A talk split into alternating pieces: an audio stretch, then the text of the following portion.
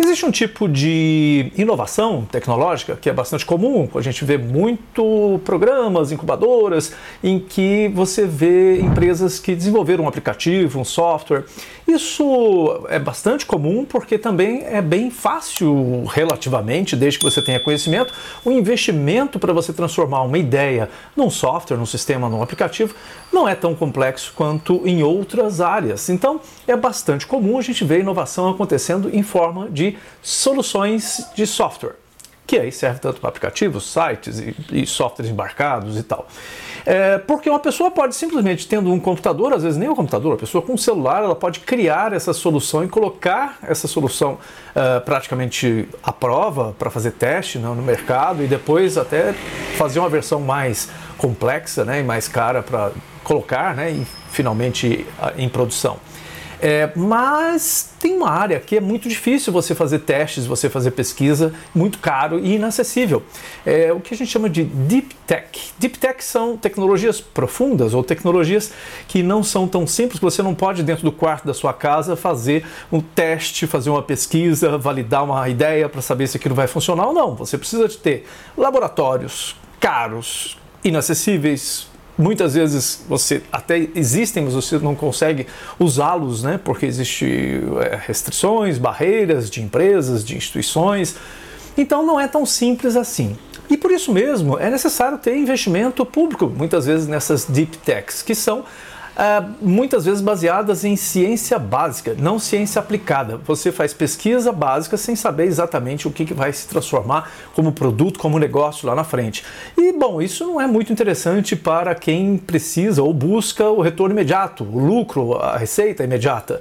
Então, por isso mesmo, uh, aqueles investimentos públicos que não têm um, uma obrigação de dar um retorno imediatamente para quem investiu, eles são necessários nessas áreas. E essas áreas são muito importantes para a bioeconomia, um assunto que a gente já tratou aqui, que é você praticamente levar inovação para trazer soluções que muitas vezes são soluções viáveis no laboratório, mas que para você transformar isso em uma solução viável para o mercado, para a indústria, é muito mais complexo, envolve muito mais dinheiro, envolve muito mais tempo e sem a certeza de que você vai ter o retorno. Por isso mesmo, uh, investidores privados muitas vezes fogem desse tipo de investimento em ciência básica, em deep tech, porque é caro e, logicamente, se o retorno não vier, e muitas vezes acontece na área de inovação, o prejuízo, prejuízo fica, prejuízo grande. Então, uh, existem muitos programas de financiamento público no Brasil, uh, tanto do nível federal, a maior parte do nível federal, mas também no nível no níveis estaduais, né, em Minas Gerais, em São Paulo. É, a gente tem vários exemplos clássicos disso, né? E alguns lugares até incentivo municipal. Algumas cidades maiores que já estão mais envolvidas com essa parte de ciência, tecnologia e inovação têm os seus programas de aceleração de investimento é, público em alguns tipos de pesquisas que podem se transformar em soluções desse tipo para a bioeconomia.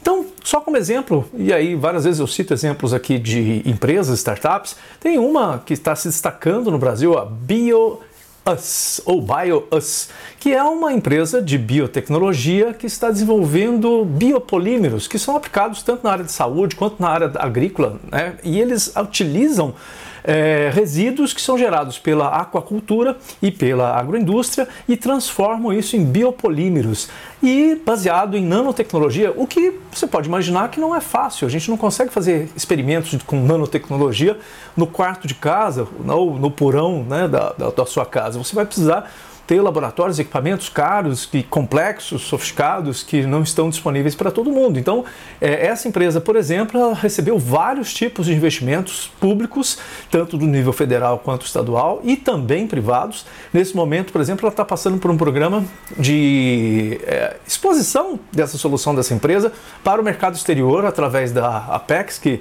levou essa empresa para Singapura, para ela se interagir né, com outras instituições de pesquisa e tecnologia, ciência, pesquisa e tecnologia, e também interagir com o mercado. Então existem vários programas como esse que financiam e propiciam tanto o desenvolvimento da tecnologia quanto a produção em massa dessa tecnologia para que ela traga recursos, traga patentes, traga empregos, traga bons resultados né, para o nosso país. Então, era isso. Biotecnologia muito usado na nossa nova bioeconomia é, e utilizando recursos públicos para financiar essas deep techs, tecnologia profunda. Esse foi o nosso papo de hoje do 100% Água. Semana que vem tem mais.